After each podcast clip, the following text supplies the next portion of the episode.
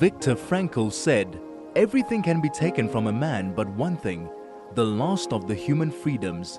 To choose one's attitude in any given set of circumstances, to choose one's way. This is Finding Human with Sue Jackson. Stay tuned for the next hour as Sue explores the human psyche, what makes us tick, and how to live better, more fulfilled, and more meaningful lives. Only on 101.9 Chai FM. Hello, this is Sue Jackson on 101.9 Chai FM, and I am working from home on Zoom. And I cannot believe that my computer is actually not connecting me to Zoom today. I have no idea why. So I'm on my phone. So it could be a little bit crackly. I'm sorry, we are all having to deal with these sort of things. And actually, my topic today is on perception or on our perspective, the way we see something. And perspective, actually, if you look it up in the dictionary, it says uh, it comes from the Latin word meaning look through or perceive. And all of the meanings actually point to looking at something. So we each do look out different windows, and I often say this onto varying landscapes. So, your view of the world is not my view of the world. No two people's view of the world is exactly the same. And I often tell the story of two prisoners looking out the same cell window. One looks up and sees the sky, the other looks down and sees the dirt. A few weeks ago, um, I had Meryl Malkin and Lisa Klotz on, on my program and on Zoom. And unfortunately, they, we were talking about bullying, and unfortunately, there was a problem with their sound. So our time together was rather disrupted. However, I must admit that uh, I was, was just so pleased to get messages from many of you saying you understood, and no matter how irritated that you were, you still enjoyed it. So thank you for reaching out to me. We are actually just going to go to a quick break, and then I'll be back with you. This is Finding Human with Sue Jackson, only on 101.9 Chai FM. This is Sue Jackson on 101.9 Chai FM, and you're going to be listening to a, a very short YouTube by Rabbi Twersky on perspective. I have an interesting take on perspective. My dear friend, the late Charles Schulz, once wrote a cartoon where he has a little girl looking out the window and it's a bright and sunny day, and next there's a little boy standing and looking at the blackboard and said, Wow, is it ever dark outside today? If you're looking at a blackboard and you think that the blackboard is a window, the world looks awfully dark. So we have to realize that uh, sometimes our vision and our perception is distorted, and we see things in, that the world is dark as though we're looking at a blackboard. Right? that's not denying the reality. Right? The, the reality of today is very difficult. Right? But it, as I say, it's not panic and it's not hopeless, and there are things that we can do uh, to. to uh, uh, weather this. So uh, I think that a healthy perspective of reality can enable a person to uh, overcome even the most difficult, troubled times. This is Finding Human with Sue Jackson. Only on 101.9 with, Chai uh, FM. Craig on, I'm just turning off my phones. my my phone's um, Zoom. I've got back onto my computer Zoom. Thank you, Craig, for actually persisting with that. You know, Thomas Paine said, These are the times that try men's souls. And I must admit that he was talking in uh, the 1700s, but um, right now, I think that's what we are dealing with times that are also try, uh, trying our, our, our souls. And how are we dealing with it? As I said, we all come from a different place. We all look at the world in different ways.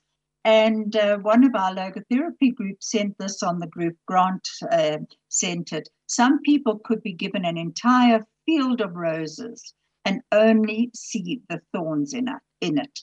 Others could be given a single weed and see the wild flower in it.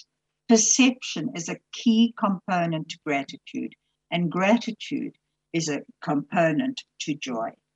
Now, I just wanted to tell you about joy for a moment because I had such a, an, an unusual experience because of the uh, anxiety. I think we're all feeling at the moment with with uh, what's happening in the world, what's happening around us, what's certainly happening in South Africa with all our load shedding.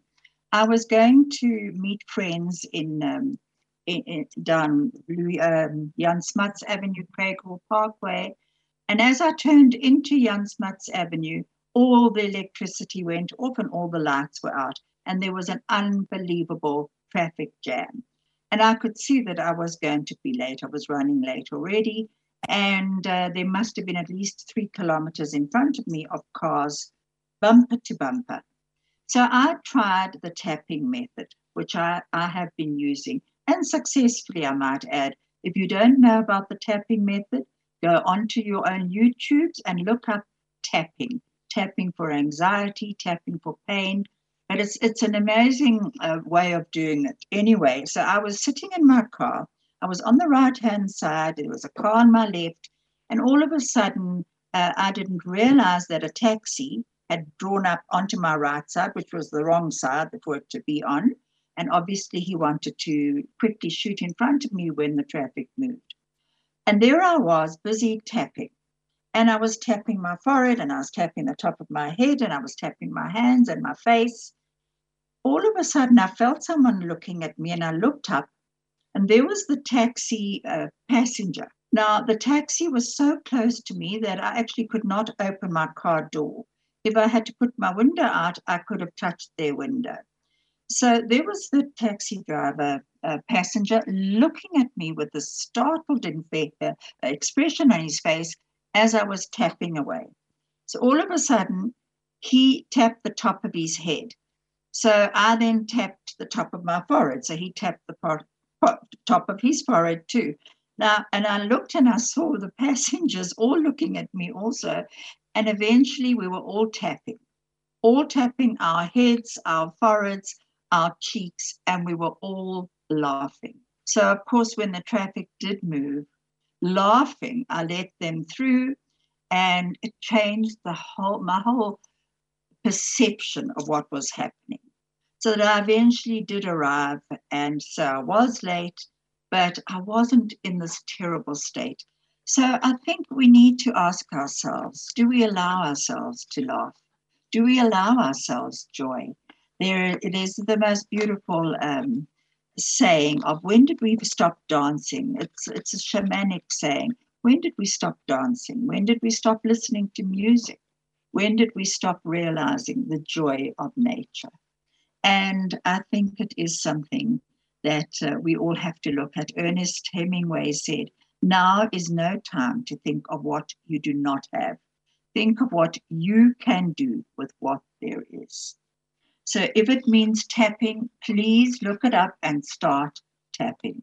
Because another thing that Ralph, Ralph, uh, Ralph Waldo Emerson said, which I love, is the only person you are destined to become is the person you decide to be. I would like now, now like to just tell you a story about our huge pecan tree, which is in our backyard. Now, this pecan tree was supposed to be, we were going to, when we first uh, moved into our house, which was probably about 40 years ago, we, we were going to cut the tree down to actually put a, a tennis court in the back. And they came and they measured out. And what happened was that the, the tree, this pecan nut tree, was actually going to be a meter within the tennis court. So I actually said, you know what, let's cut it down. And my husband said, there's definitely no ways we're cutting a fruit bearing tree down. And it stayed. So we never did get the tennis court, and the tree stayed. And I want to tell you something about this tree. This tree happens to love my husband.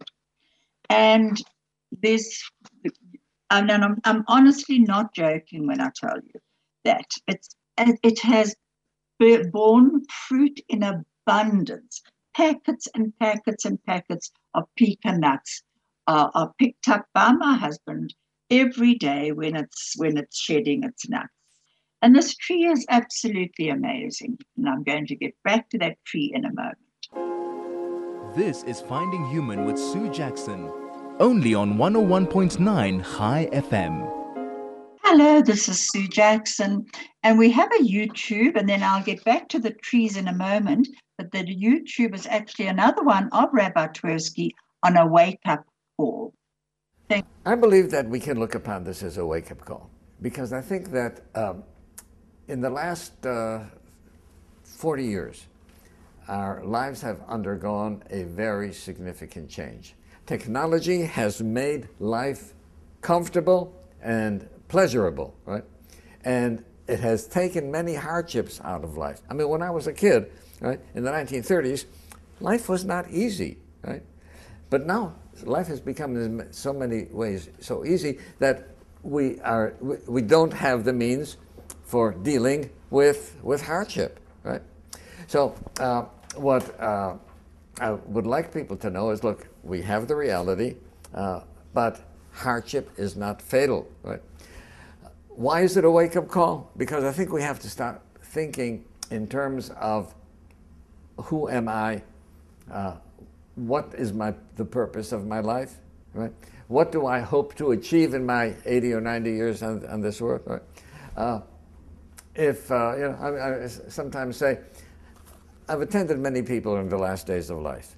Never have I heard anybody say, "My only regret is that I haven't spent more time in the office." Right? It doesn't happen, right? Because what happens is that when people look at their life retrospectively, they realize that they left out many of their values of a life. Well, why don't we become wiser, right? When we're in a time where we can do something about it instead of when we're when we're terminal. Right? So I think that the uh, fact that we have lived so much of a commercial life, industrialized, uh, and I'm not going to be, I'm not going to pitch religion, because unfortunately there's been a lot of drawbacks in organized religion, and people have lost faith in organized religion. But I wrote a book about spirituality where I said spirituality can stand independent of religion. Right? Spirituality means being the best human being that you can. Right? meaning thinking about uh, a purpose in life, because animals can't do that. Only human beings can do it. Thinking about how you can improve yourself and become a better person. Animals don't seek to improve themselves. Trying to help others, strangers, animals don't do that, right? Being able to delay gratification, being able to make moral decisions, what's right and what's wrong, right? Animals can't do that. Animals are driven by their body. If, if the animal wants something, it has to go get it, and it can't think whether it's right or wrong, right? So I pointed out there are so many things that are unique about the human being. And I take all of those 12 or 13 or 14 uniquenesses, put them together, and I says, this is the human spirit. And that is what makes us different than animals. Now, if you implement all of these things, then you are implementing the spirit and you are being spiritual. Right? And one can be spiritual and have a feeling of self worth of being a spiritual being, right, without even having a belief in God or being in any religion. This is Finding Human with Sue Jackson, only on 101.9 Chai FM. You are listening now to Rabbi Twersky on a wake up call, and I think that's what is being asked of all of us in this time of, of uncertainty. It is a wake up call. Who are we? What do we want? What is our perception of what is happening? And how can we grow as people. But I'm now going back to the growth of the tree. Because the tree that was supposed to be cut down, that I was telling you about for our tennis court, which my husband saved um, and said we would do without the tennis court, and the tree stayed, I was looking at it this week, and it's this huge, towering tree now. And it's bare. It's lost all its leaves. And I, I and I thought to myself, my gosh, you know, it's it's still beautiful. The bare the bare branches, um, the fact that it was getting its nourishment now from the roots and from the soil and and getting ready to sprout again. I thought it could teach us so much.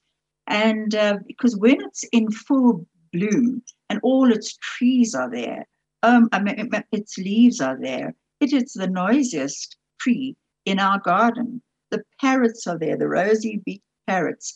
They are there and they make an unbelievable noise and they start early in the morning. And I love it as I'm making my coffee. I hear the noise of these, these parrots. And um, then, then the, the pecan nuts come. And when the parrots are there, they, they, they drop them to the floor. And my husband picks up bags and bags of them, which he gives out. But it reminds me of um, how in winter there is this growing season for trees. And I think we can also, in the winter of our lives and in what we're going through right now with our load shedding, with the problems in the world, with anti Semitism rising, and with a lot that's happening in our own community in Johannesburg, uh, um, we are in a certain phase of winter ourselves. So we have to make sure that our re- roots are going deep and we are actually pulling up nutrients into our soul. You know, Rebbe Nachman, who was uh, who who said, "All the world is a very narrow bridge, but the main thing is not to be afraid." He was uh, Reb Nachman of Breslov, and he also uh, lived in the 1770s, and um, he was the founder of the Breslov Hasidic movement and which I didn't know, he was the great grandson of the Baal Shem Tov. Now, one day he was actually traveling with his Hasidim in carriage with his students. And as it grew dark, they came to an inn where they spent the night. But during the night, he started, began to cry very loudly in his sleep. And he woke up all his students who rushed to see what was happening. And when he woke up, the first thing he did, he took out a book and he closed his eyes and he opened the book and he pointed to a passage. And there was written, cutting down a tree before its time is like killing a soul. And Reb Nachman asked the innkeeper if the walls of that inn had been built out of saplings that were cut down before their time. And the, inn, the, the innkeeper uh, was absolutely astounded and admitted that the rabbi was right, but he asked how he knew. And the Reb Nachman said, All night I dreamed. I was surrounded by the bodies of those who had been murdered.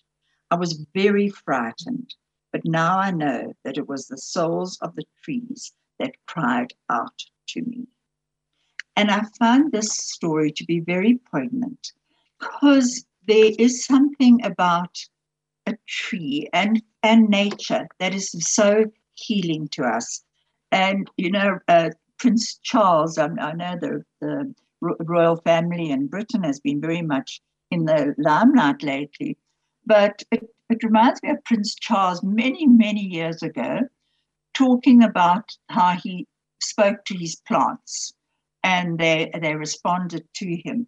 And needless to say, he was uh, he was mocked and and ridiculed for that. But tests in um, in uh, Tel Aviv, uh, different universities in Tel Aviv on botany and plants and what have you, they actually are showing that that plants cry if they're hurt. They talk to each other. Trees cry. They scream. There's actually a scream. And so there's right now what we can do if we want to actually feel the joy of, of nature and and actually get benefit by it. Maybe we need to start planting, talking to our plants as we put our, our feet on the ground. Feel it, feel it with all our senses. And of course, then they say hugging a tree can be strangely soothing. And um, and I think it's probably quite true that I haven't hugged a tree, but I think I'm going to do so because if anything can calm us at the moment, we're needing that. In Japan, they do what's called forest bathing, and it's about connecting with nature. And um, the in Michael um, Singer, I don't know how many of you have read the book The Untethered Soul by Michael Singer, but he talks about um, the way that we live in in two different worlds and and we live in our inner world and our outer world and how often our outer world we have very little control of but our inner world we do control. The outer world is made up of the universe. It continues. It doesn't belong to us. So it's going to unfold as it's meant to unfold. The cosmos goes on. And what can we control? The only thing we can control is ourselves. And getting help when we need help. Uh, without doubt, we, we are all facing at the moment fear and anxiety from outside. And sometimes this fear takes over. So, what is our responsibility here? Our responsibility, and actually our obligation, is to reach a space which is clearer and free of negative energy. You know that um, we can't deal with the situations that are unfolding out there. We, it's very difficult to adapt to the outer reality. So we have to bring the best of ourselves forward. And how do we do that? Sometimes it's through reaching out to others. It's through love and compassion. And it's actually in recognizing that we do hear the cries of the children that are being injured at the moment in the war in Ukraine, and by starvation. And we need to understand that we need to feel compassion. But at the same time, we cannot be pulled down by what we can't help. However, I do believe that our thoughts can also have an unbelievable effect, uh, uh, almost like what they say the butterfly effect of the world. And um, uh, in uh, Rabbi, I mean Rabbi Michael Singer's book, The Untethered Soul, he also talks about the removal of our inner thorn. And I love this. And he says it's part of our, our spiritual uh, journey. That if you've got a thorn in your foot, you try in every way not to put your foot down, not to hit it because it causes so much more pain. So we try in every way we can to avoid the pain. But and this reminded me of my my oldest granddaughter who had a, a thorn in her in her foot, and she refused to let any of us go near it. Every time any of us tried to pull it out, she would scream and shout, and we left the thorn. And she walked around tiptoes for days with this blooming thorn in her foot that we were all just longing to remove, but she wouldn't let us remove. Now, that was her choice. But what is our choice?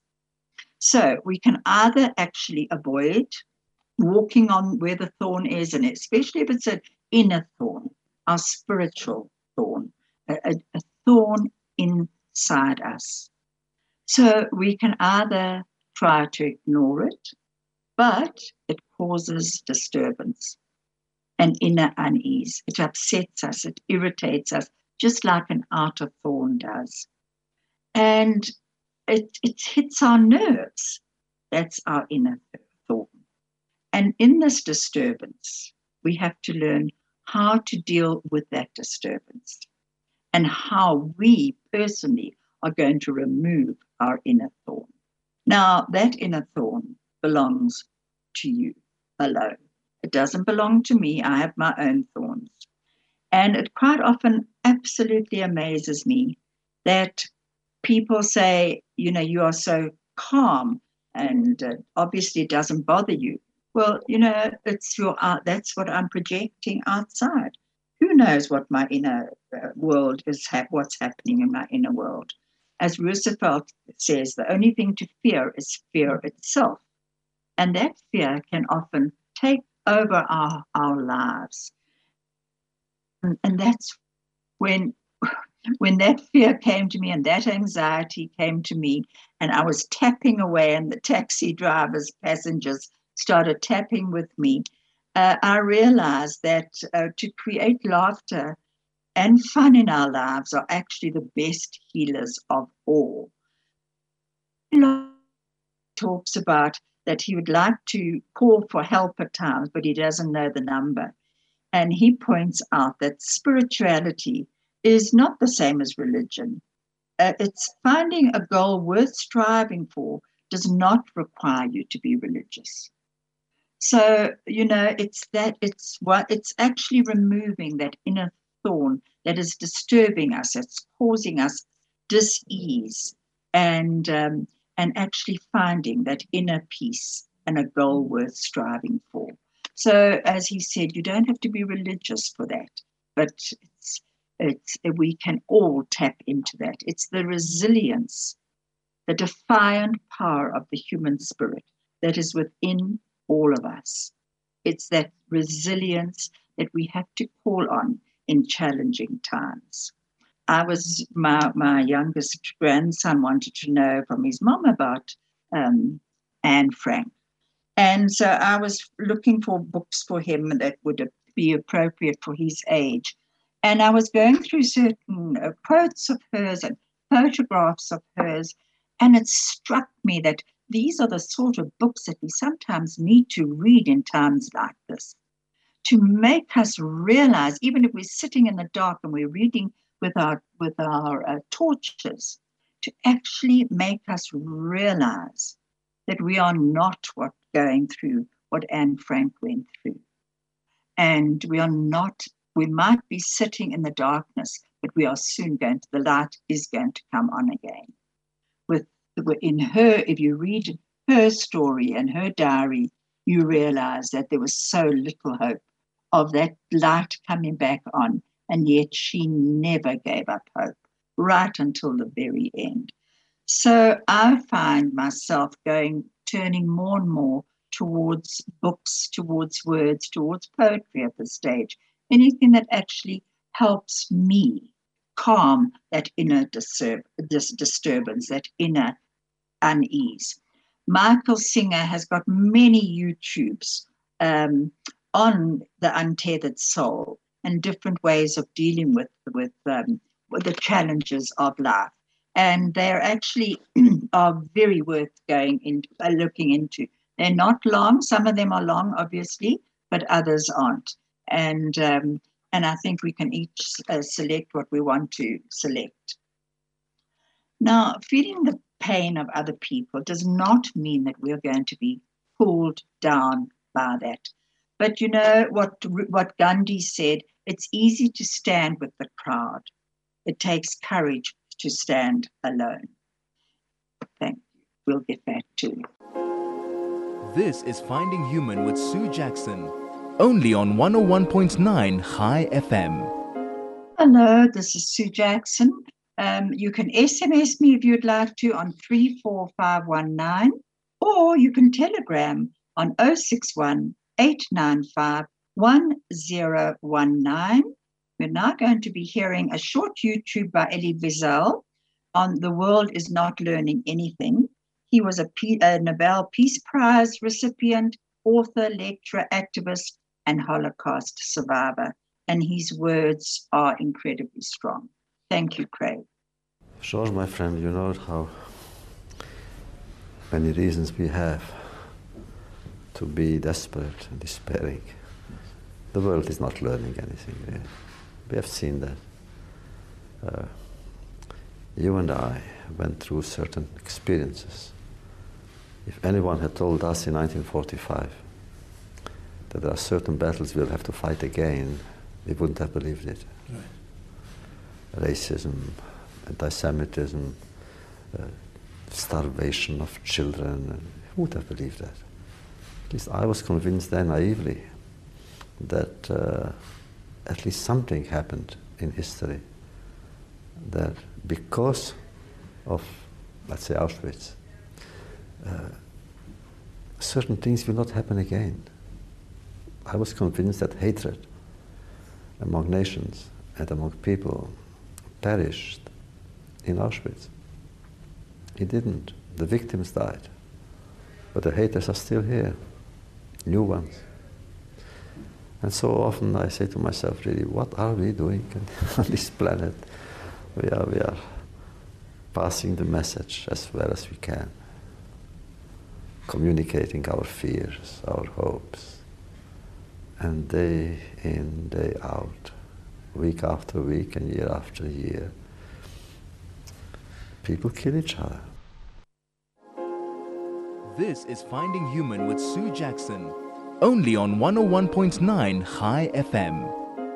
Hello, this is Sue Jackson, the Finding Human program on 101.9 Chai FM. And um, that was uh, Elie Wiesel. And what he said there about that he naively thought that um, that because of the Holocaust, and uh, by 1945, he thought that the battles were over, that the world had learned something. But what he has realized with the passing of time, that the world has learned nothing, that battles are still being waged, war goes on, is still starvation. And he said that his method, he's one of his what he had took taken on in his life is still to pass on the message of hope.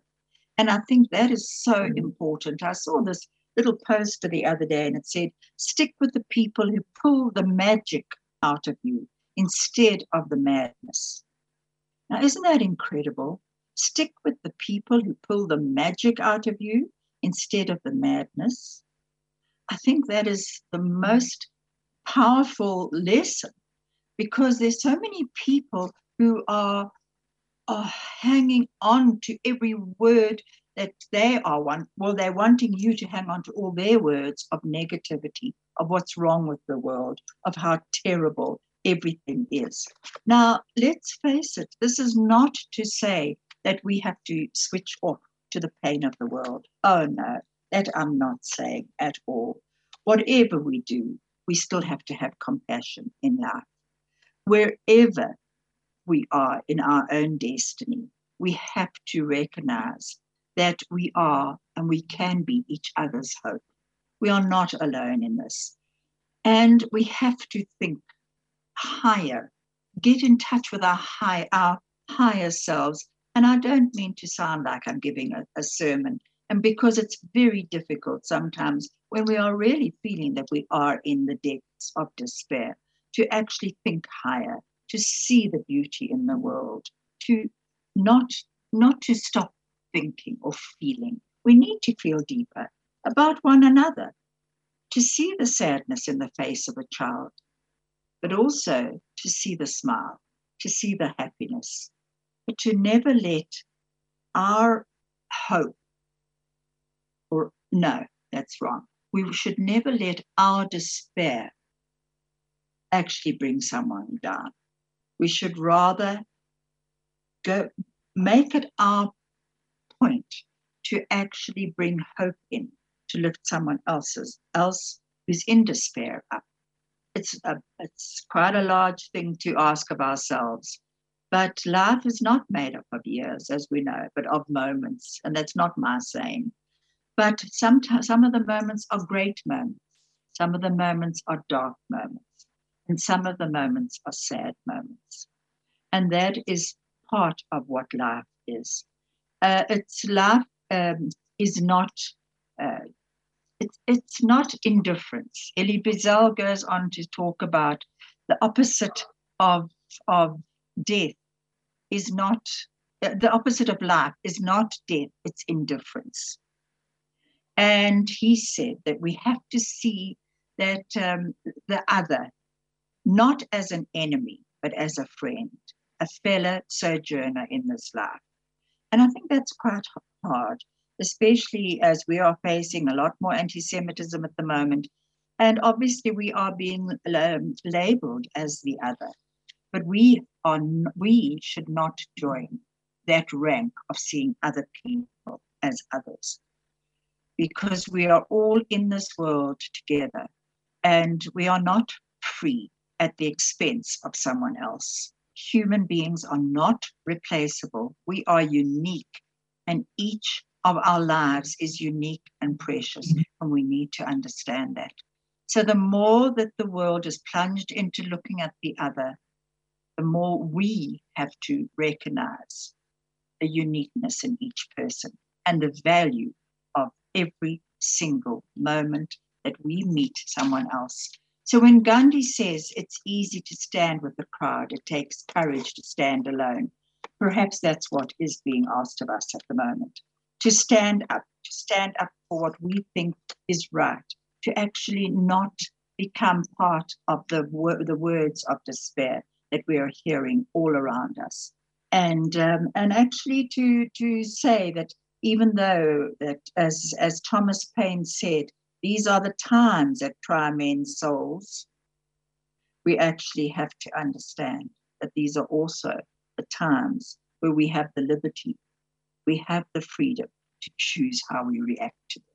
And how we react to them will decide on how we pull the thorn out of our inner selves, our spiritual beings.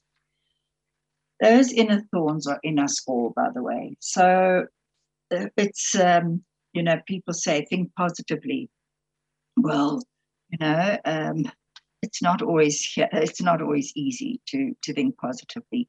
This the, the the pandemic has shocked the world, and I think collectively we have realized that we do not stand alone. That it's it's hit the whole world, and a lot of us are actually dealing with the post-COVID effects of of brain fog. I mean, I know that I used to be able to come onto the radio or give a talk and and ad lib in many ways. But now I often have to write things down because I do forget them. That's part of the brain fog of post COVID. We'll get back to, well, hopefully we won't get back to that. I'll think about it. Thank you, Craig. This is Finding Human with Sue Jackson, only on 101.9 Chai FM. Hello, I'm back again on 101.9 Chai FM and you're about to hear a, another short YouTube by Professor Meir Kay on four important lessons for a successful life. Thank you, Craig. My dad was a jack of all trades. He uh, was a man who worked hard, worked with his hands, and never complained. He was a simple man, no formal education. He would teach my sister and me lessons through parables and stories. And one day before I was leaving for college, he sat me down and he took a pencil from his pocket and he said, There are four things you need to know before you go out into the world. You remember these things and you'll be the best person you can be. First, look at this pencil. We know that in order for it to become a useful pencil, that from time to time, again and again, it's going to have to go through a resharpening. Well, if this pencil could feel, we could imagine how painful that would be. But that's what it takes for it to be a useful pencil. Life is much the same. Painful experiences and challenges come to us all. But it is through these opportunities that we build character and we grow. Second is to keep in mind that we'll be able to correct many of the mistakes you make along the way, just like this eraser. So if we learn from our mistakes, they're not mistakes, they're lessons we can use to do better the next time around. And third, just like this pencil, Every place where you are used, so to speak, you leave your mark. You're writing your own story. Think of stumbling blocks as stepping stones and never stop writing. And fourth, always remember the most important part of you is what's inside. This is Finding Human with Sue Jackson, only on 101.9 Chai FM. Hello, I'm back with you again and um, time is uh, going quickly. But what um, Professor Kay said there is just so uh, important because um, he, he, what he said was look at all the painful experiences in our lives, and he, he he gave the analogy of a pencil, sharpening a pencil and then using the eraser, and he said uh, the painful experiences actually build our characters.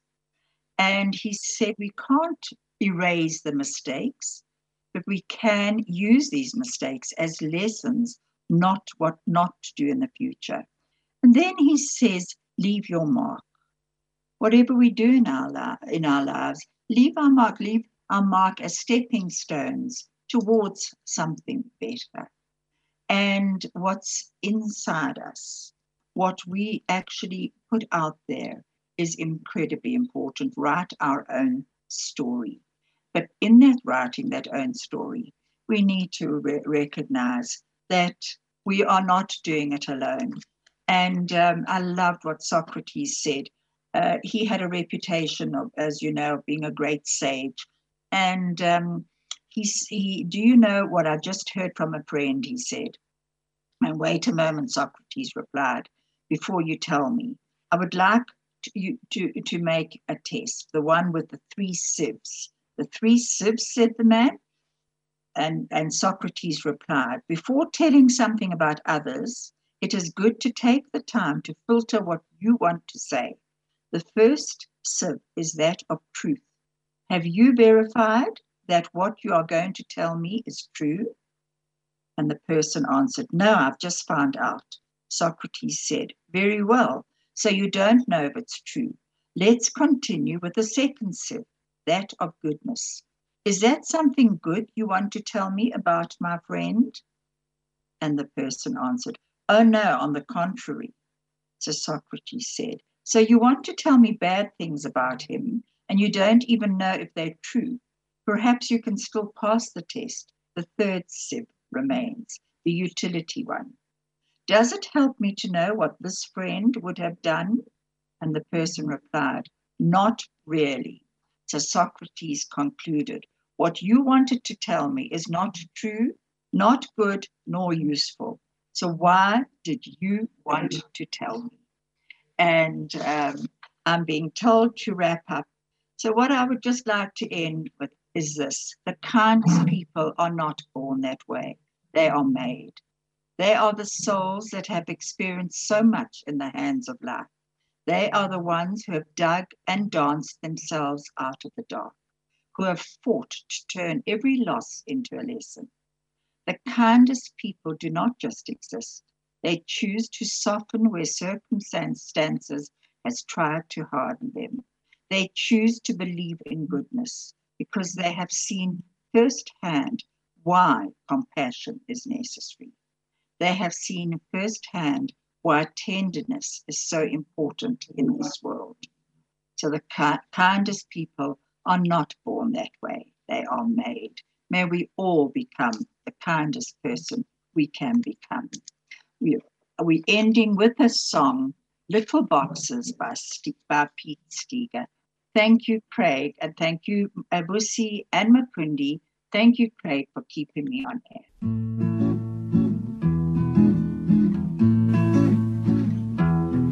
Little boxes on the hillside, little boxes made of ticky tacky, little boxes, little boxes, little boxes all the same. There's a green one and a pink one, and a blue one and a yellow one, and they're all made out of ticky tacky, and they all look just the same.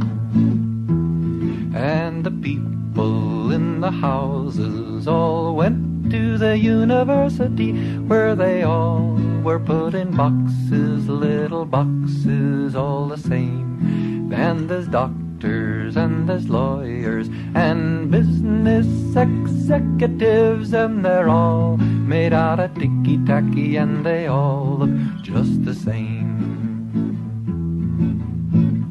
And they all play on the golf course and drink their martini dry, and they all have pretty children, and the children go to school, and the children go to summer camp, and then to the university where they all get put in boxes, and they all come out the same. And the boys go into business and marry and raise a family, and they all get put in boxes, little boxes all the same. There's a green one and a pink one and a blue one and a yellow one, and they're all made out of ticky tacky, and they all look just